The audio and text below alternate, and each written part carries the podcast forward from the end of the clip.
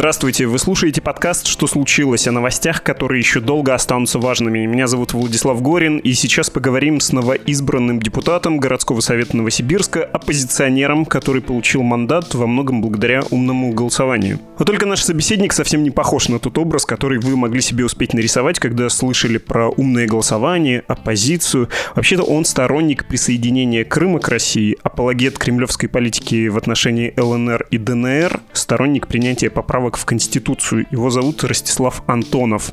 Избрание этого правого политика, в смысле у него такие царьградовские взгляды, националистов, как вы понимаете, обрадовало, а многие либералы отнеслись к этому избранию отрицательно. Порция критики досталась и сторонникам Навального. И, в общем, получилась сложная, интересная история. Сейчас будем говорить с Ростиславом Антоновым.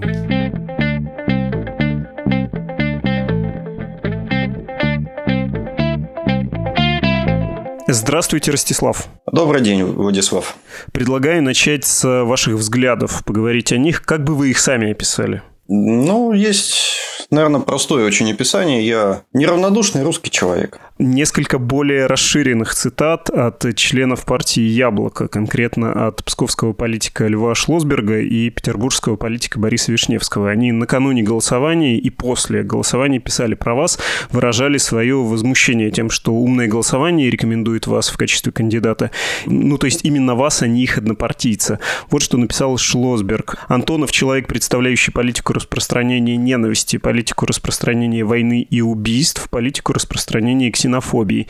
Вишневский, это тоже цитата, Ростислав Антонов, националист, имперец и путинист, поддержавший присоединение Крыма, набиравший добровольцев на Донбасс, собиравший подписи за увековечивание памяти террористов Моторолы, поддерживавший войну в Сирии, голосовавший за путинские поправки к Конституции, называвший червями людей, которые приносят цветы на мост Бориса Немцова и публично атаковавший Алексея Навального. Близко это к сути. И вот насчет червей и голосования за поправку. Владислав, тут прям прямо, как сказать, столько всего вкусного, что даже не знаешь, за что браться изначально. То есть, вот такие прекрасные слова, такие прекрасные эпитеты, такие емкие, вернее, не прекрасные, а емкие. То есть, каждый хочется историю брать и об этом разговаривать. Тут можно не на одну передачу, а, наверное, на 10. Конечно, демонизация политического оппонента – это достаточно распространенное явление в околополитической среде. И, конечно, люди, которые никогда по ушам не получали, в своей жизни, они любят этим пользоваться. То есть, когда берется какой-то факт, туда дописывается, додумывается, фантазируются какие-то вещи, и потом это все выдается за истину в последней инстанции. Вот здесь, мне кажется, то, что господа испугались собственной тени, и, конечно, мне за них стыдно, что у нас в Российской Федерации есть такие политики, которые столь низко пали в своих высказываниях. Если чуть конкретнее, компанию на Донбассе вы поддерживали, присоединение Крыма поддерживали, поправки в Конституцию, за них голосовали? Владислав, ну я же говорю, тут надо брать каждый конкретный случай. Давайте вот прям по каждому я вам отвечу. Давайте. Ну, с чего начнем? Крым, Донбасс и Конституция. Значит, э, я участвовал в контроле за проведением референдума в Крыму. То есть я вместе с составом группы наблюдателей, которые поехали за свой счет, то есть мы ни у кого ничего не просили, никому ни с чем не обращались, ну я сам как бы представитель средств массовой информации, и мы поехали работать наблюдателями на участках в Крыму. Собственно, там же находились и много других журналистов и наблюдателей, в частности, Александр Сотник. Мы с ним там встретились, пообщались. Но он с грустью смотрел на происходящее, я с радостью. То есть, в этом наша была разница. Хотя мы оба находились там, и мы видели одно и то же. Поэтому, да, я поддерживаю присоединение Крыма. Я считаю, что это правильно. Я считаю, что мало присоединили. Поэтому, ну вот, как бы, наверное, такая моя гражданская позиция. По поправкам в Конституцию, за которые вы, я так понимаю, голосовали. По поправкам в Конституцию. Давайте вот голосовать за что? Если нам, допустим, не нравится Путин, должны ли мы выступать против всего, что он делает? Это мне напоминает поговорку «на зло бабушки отморожу уши». Да, то есть мне вот человек не нравится, я себе ногу сломаю. Или руку. Или голову пробью. Так? Вот в логике тех, кто призывал к бойкоту поправок. Зачем? В целом поправки неплохие, на мой взгляд. Там всех зацепила только одна поправка о возможности переизбрания дальнейшего Путина. Ну, простите, вот скажите мне, пожалуйста, хоть раз за всю историю российского государства хоть один правитель уходил из-за, ну, так скажем, каких-то законодательных ограничений. Хоть один. Назовите мне.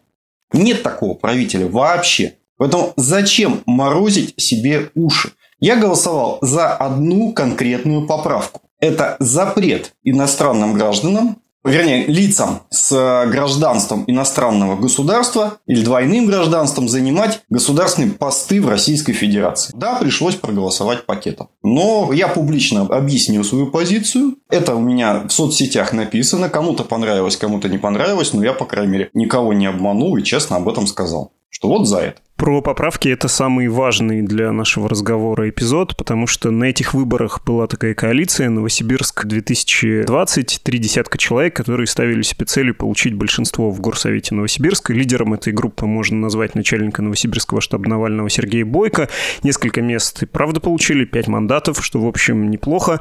Как вы в эту коалицию попали и как из нее вышли, это было связано как раз с голосованием за Конституцию? Ну, я вам так скажу, это связано не только с этим. Не только.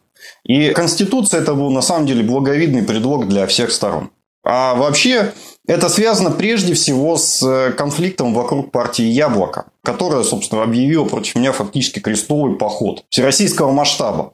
Именно «Яблоко» саботировало деятельность, не региональное «Яблоко», а федеральное «Яблоко», саботировало деятельность коалиции 2020, где я был одним из соучредителей.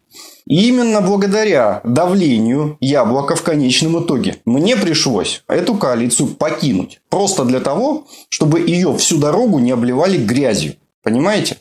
Соответственно, я по согласию обоюдному вышел из коалиции, но я не отозвал свою подпись под той декларацией, которая была нами составлена. Ну, там я подписал не все пункты, там один там по СМИ у нас были разногласия, но в целом то, что касалось проблем города Новосибирска, я поддерживал и поддерживаю. И у нас нет проблем вот на низовом уровне, на уровне города, с работой там с Сергеем Бойко или там со Светланой Коверзиной, которые из-за, опять-таки, позиции федерального яблока пришлось сложить полномочия в региональном отделении. У нас на низовом уровне нет проблем. У нас есть проблемы на федеральном уровне. И даже учитывая, что какое-то время назад у меня были разногласия, назовем это так, с федеральным штабом Навального, и то у нас там нет проблем, потому что мы в этом разобрались, что произошло. То есть ни у кого никому никаких претензий не было. Помогите мне разобраться с э, штабом Навального и с умным голосованием, потому что я видел ваше высказывание про то, что вы и без умного голосования избрались бы, мол, не надо переоценивать эту технологию, но в Фейсбуке вот у вас читаю запись, цитирую, «Я благодарен Алексею Навальному, Леониду Волкову и Сергею Бойко, которые, несмотря на большую разницу в наших взглядах, поддержали меня в рамках умного голосования». Правда, потом там у вас еще идет ироничный пассаж про то, что хочу поблагодарить свою Dream Team Максима Каца, Льва Марковича Ильича Шлосберга, Бориса Лазаревича Вишневского и Максима Львовича Резника, усилиями которых очень много добрых русских людей оказали мне столь необходимую для победы помощь и поддержку. Но про умное голосование вы, кажется, без иронии благодарность высказали. Я говорю абсолютно без иронии, как бы так скажем. Выборы – это всегда высокая степень неопределенности. То есть, когда ты борешься с э, сильным противником, а у меня был очень сильный противник, этот округ всегда был красным, там всегда практически побеждали или очень хорошие результаты получали коммунисты, то любая поддержка и помощь, она бесценна. Поэтому я, безусловно, благодарен за то, что Леонид Волков, Сергей Бойко ну, не дали слабину, не поддались на давление со стороны Максима Каца и вот э, всех других прекрасных людей – которые требовали немедленно поддержать госпожу Чубыкину, нового лидера новосибирского яблока, которая была выдвинута прямо по моему округу. То есть я вот единственный человек, который вызывает столь стойкую аллергию. Они выдвинули единственного яблочника именно по моему округу и вели работу вот прямо против меня. Не против коммуниста, да, не против э, Единой России, не против действующей, так скажем, с этой смычки между единороссами и коммунистами. У нас в Новосибирске две партии власти, которые между собой уже сплелись в один клубок. А вот в интересах, получается, коммуниста вели борьбу против меня. И поэтому, конечно, если бы, допустим, умное голосование поддержало не меня, а Чубыкину, то вполне вероятна такая ситуация, что победил бы коммунист. Поэтому, конечно, я господину Волкову благодарен. Но это опять-таки вероятностная оценка. Далее, почему я считаю, что все-таки в конечном итоге мы могли бы победить и при отсутствии этого умного голосования? Я просто смотрю на разрыв. На разрыв в голосах между мной и моим ближайшим оппонентом. То есть есть опять-таки объем голосов, которые дают умное голосование. Ну вот в данном случае 750 голосов, которые я получил плюсом это больше, чем я оцениваю емкость умного голосования, особенно с учетом того, что на людей оказывалось давление, что за меня голосовать не надо, что умное голосование ошиблось, и настоящий оппозиционер – это госпожа Чубыкина из «Яблока». Вы говорите о конфликтах внутри оппозиции. Вообще любопытные были выборы в Новосибирске, отчасти успешные да, для оппозиции, но не без странностей. Та же коалиция Новосибирска 2020 участвовала в кампании в городской совет, но не участвовала в кампании в законодательное собрание, и Бойко объяснял это тем, что иначе силы распылятся. Но вообще есть вопросы и по округам, где шли участники коалиции, и по неучастию в кампании в Заксобрании.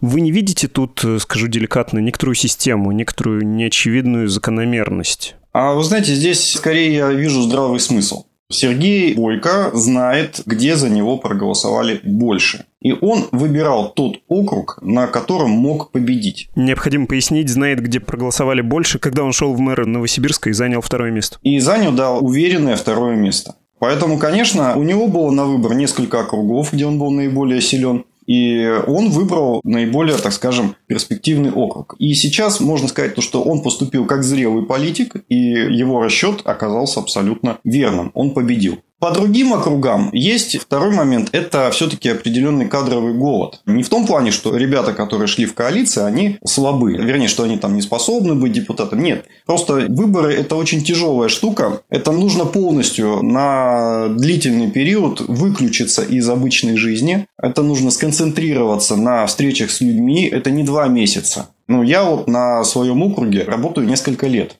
То есть это 8 лет существует гражданский патруль, и все 8 лет он находится в железнодорожном районе города Новосибирска. Гражданский патруль – это общественные организации, боретесь за права потребителей? Не только за права потребителей. Вообще мы сейчас занимаемся качеством государственных услуг, муниципальных услуг. То есть те проблемы, которые там с дорогами, с ЖКХ, там самые разные. То есть это у нас организация, которая на межрегиональная, у нас отделение там больше, чем в 30 регионах, а охват вообще вся страна. У нас обращения поступают со всех регионов России. Без исключения. У нас нет регионов, где бы у нас не было активистов, хотя бы нескольких. А сам центр, он находился в железнодорожном районе, и меня здесь просто люди знают, то, что я хожу по улице, со мной там люди на улице здороваются. Поэтому абсолютно логично, что я пошел по этому округу, я знал свою территорию, я знал, с кем я работаю, я знал, кому я помогаю, и люди меня знали. То есть, но большинство наших участников коалиции, они зашли на округа там буквально за несколько месяцев до дня голосования. Соответственно, они и имели меньше шансов, меньше возможностей для того, чтобы победить на них. Это очень демократичный взгляд на выборы и на происходящее, а есть более конспирологический и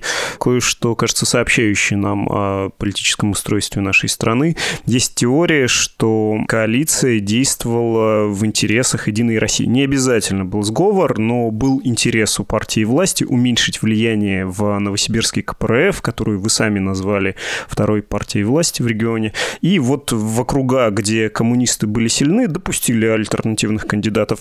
А где единороссы могли с большей вероятностью победить, они там себе оставили. Вы в ответ на такое предположение, что вот альтернативные кандидаты могли использоваться для уменьшения влияния КПРФ, что могли бы ответить? Значит, я могу ответить на это следующее. Вот посмотрите на поведение тех кандидатов, которые сейчас прошли. То есть прошло 4 кандидата от коалиции и прошел я пятый, ну не входящий сейчас в коалицию, но тем не менее как союзник. Посмотрите, кто-то из этих кандидатов вступит в Единую Россию или нет. Единой России нет смысла поддерживать кандидатов, которые будут голосовать против нее. Вот это просто политическая логика. Если члены коалиции, выигравшие выборы, массово начнут вступать в Единую Россию, ну, значит, тогда мы можем задать уже вопрос, а что это было.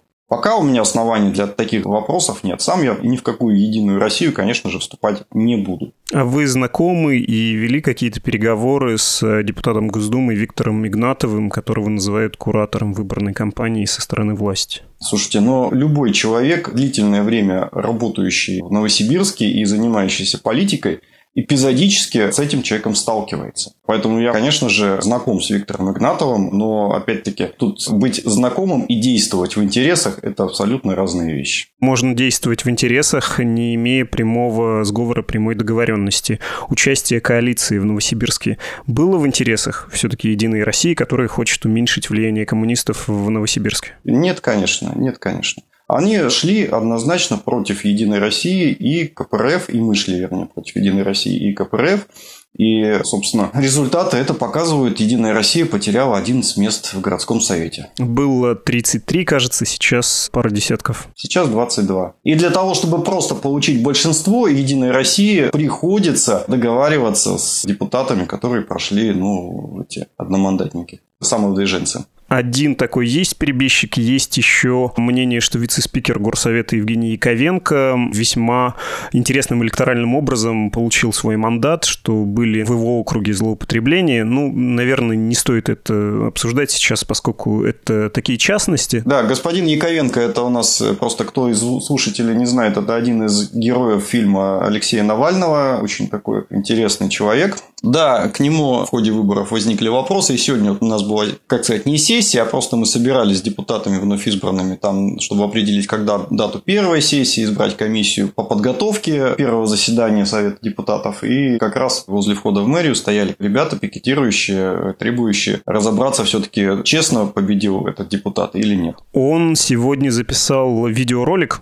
На сегодня, к сожалению, мы имеем в составе Совета депутатов представителей пятой колонны, которые сумели невероятным образом воспользоваться ситуацией на внутреннем напряжении, который создал весь этот год с проблемами коронавирусной инфекции во всем мире, в том числе и в нашей стране.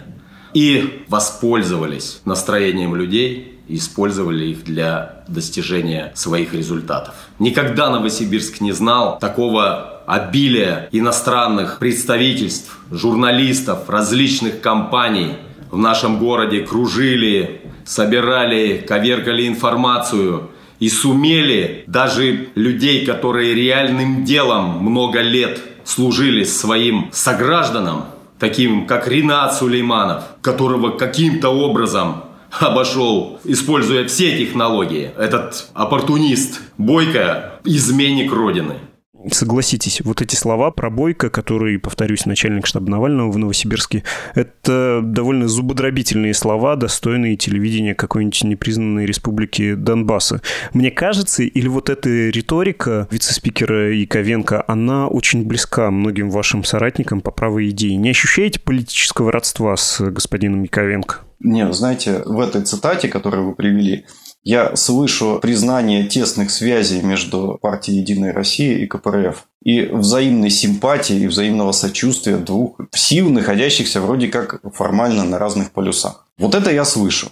Во-вторых, я бы не притягивал сюда вообще как бы Донбасс или кого-то еще. Вы же там не были. И что вы об этом судите?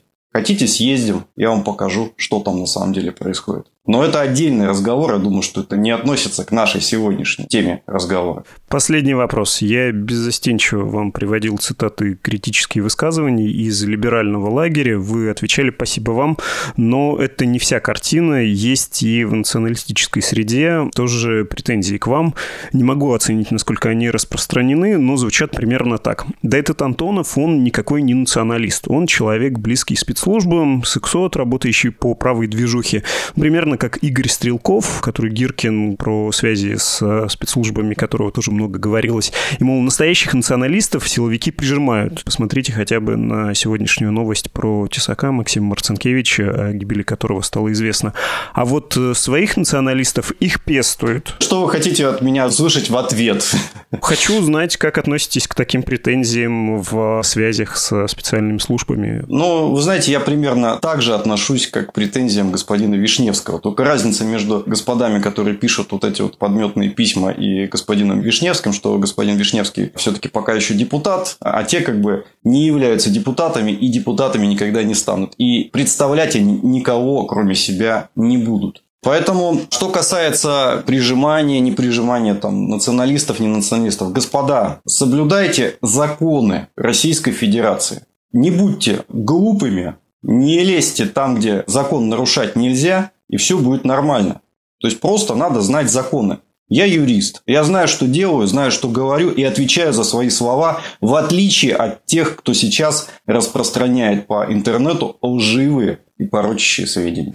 Знаете, из нашего с вами разговора какое у меня ощущение вытекает, что политики в России нет, а как только она немножко появляется, и даже когда сколько-то интересная история происходит на муниципальных выборах в одном из миллионников, это моментально становится очень любопытной историей. У вас какая в отношении с избирателями-то повестка будет? Мы про это вообще не поговорили. Ближайшая программа муниципального депутата на срок действия его мандата. Слушайте, ну вот у меня как раз с моими избирателями она абсолютно скучная повестка. Вот просто поймите, то, что произошло в Новосибирске, да, заканчивая да, историю со своим избранием и вообще все это движение вокруг нее, то есть просто я достаточно давно вот в политической жизни, у меня разные были истории, разные ситуации жизненные. И очень много людей действительно меня воспринимают как-то однобоко или неоднозначно, или что-то еще. Просто любой живой человек, он глубже интернет-мема, как минимум, да. И, конечно, я вот все эти высказывания, опять-таки, хочу оставить на совести тех, кто высказал. С кем-то мы, может быть, будем разбираться в правовой плоскости, а кто-то, ну, собственно, плюну, да, и забуду о его существовании. Что касается моих избирателей, знаете, у меня огромное количество наказов. Реально я пообщался с тысячами людей на округе. Прямо мы ходили, разговаривали, договаривались, что нужно делать, с какими проблемами и бедами люди живут. И если вот прям очень коротко, у нас центр Новосибирска – это какой-то позор. Ну, просто невероятный позор. Туда стыдно привести гостей города только вот выходишь с Красного проспекта, заходишь во двор, у меня около, это самый центр, это сердце города, это то место, откуда город начинался вообще исторически, и тебе становится стыдно. Стыдно за эту городскую власть, которая ничего не делает для того, чтобы город жил и развивался. Стыдно за то, что у нас не выделяются деньги на какую-то реконструкцию. В Москве достаточно много историй. Ты идешь по городу, и вдруг ты видишь там какие-то исторические здания. Там, понятно, новострой, там Сталинки, там прочее. Вот есть история города, который где-то вот из-под льда, из-под бетона пробивается. В Новосибирске это вообще город победившего конструктивизма, то есть это коробки. И каждое здание, которое возникло до революции, до 17 года, это жемчужина. С этого здания нужно пылинки сдувать. Нужно его приводить в порядок. Не знаю, вылизывать, чтобы оно блестело, чтобы можно было показать, вот смотрите – у нас есть сердце города. Это вот где храм Александра Невского. Это первый храм города. Там селились первые поселенцы вообще, которые приехали туда строить эту транссибирскую магистраль. Ну, вот у нас есть даже переселенческие там эти улицы. Каинская, Колыванская, там, ну, первые там эти все. Там надо делать нормальный исторический квартал. Фабричная улица, где у нас тоже вот первые предприятия находились на тракте, на Сибирском, на пути. Там надо делать нормальный исторический квартал, чтобы мы приехали, просто идешь и смотришь, как жили люди там 100 с лишним лет назад. А сейчас это все какое-то настолько заброшенное, чудовищное и в каком-то таком ужасном состоянии, что ну нельзя так. Ну, городская власть, уважаемая, вы сделаете что-нибудь. Вы же позорите вообще наш город своим бездействием. Это моя программа. Второй момент. Город Новосибирск. Город расположен на реке. Если Москва-река, она, конечно, ну, достаточно большая по сравнению с другими, но вот Обь – это великая река, она прекрасная, а берега-то города нет. Город вытянут вдоль реки, а на берегу помойки на него невозможно выйти. Там какие-то склады, какие-то пескобазы, все что угодно, но только не место для отдыха горожан. И вот как раз у меня округ, он выходит на набережную, которой никто не может пользоваться, туда не спустишься. И вот задача тоже одна такая большая. Это все-таки не дать эту набережную распилить под застройку, а сделать там еще одну зону отдыха для жителей центрального района Новосибирска. Сейчас это возможно. Не знаю, если сейчас этим делом не заниматься, если бросить все как есть, через 5 лет, возможно, что уже будет поздно. Ну и дальше третий пункт большой программы. Ну, то я сказал, что озеленение, архитектура, благоустройство набережной. И третий пункт, четвертый, наверное, да, уже, это приведение в порядок, закрытие фактически, наверное, центра города для лишних машин. То есть нужны перехватывающие парковки и нужны платные парковки в центре Новосибирска. Не должно быть такого, что весь город съезжается в центр, ставят машины, и потом не протолкнуться, все эти выхлопные газы, дети рискуют постоянно постоянно попасть под машину. Никаких там дворов вообще нет нормальных, потому что все заезжают, паркуются на газонах, ставят, бросают машины, где попало. Все поперегорожено. Нет, это все надо, конечно, менять, и нужна воля городских властей для того, чтобы вот эта служба муниципальной парковки, которая у нас есть, и которая так вот островками что-то контролирует, а по факту вообще ничего не контролирует, начала работать и очистила центр Новосибирска от вот этого лишнего личного транспорта. Приехал на перехватывающую парковку, поставил и пешочком дошел до работы. Ничего не случится. А не надо, как бы, так скажем, сюда свой транспорт ставить. Удивительно. Начали мы с вами разговор с э, большой политики, с э, большой идеологией. И был, в общем, разговор конфликтным, а закончили повесткой, которую поддержит любой, мне кажется, житель большого российского города. Я в Перми прожил около 10 лет, и там великая река Камы, и ровно те же самые разговоры. И я жил в Екатеринбурге, где тоже минимально формальный центр и много конструктивизма, советского модернизма и тоже историческая застройка, ну, включая тот же, кстати, авангард, да, конструктивизм является предметом гордости и постоянных инициатив, как ее сберечь. Фантастика. Спасибо вам большое. Спасибо вам. Всего доброго. Мы говорили с новосибирским политиком, недавно избранным членом Совета депутатов города Ростиславом Антоновым.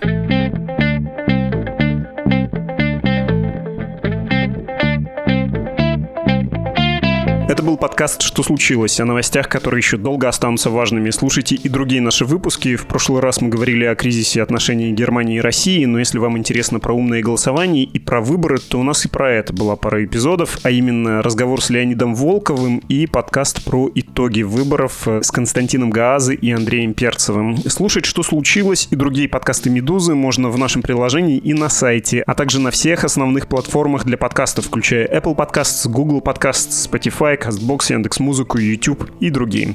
Ваши пожелания и предложения присылайте на почту, адрес подкаст собакамедуза.io и в Telegram Медуза Loves You. Всего доброго!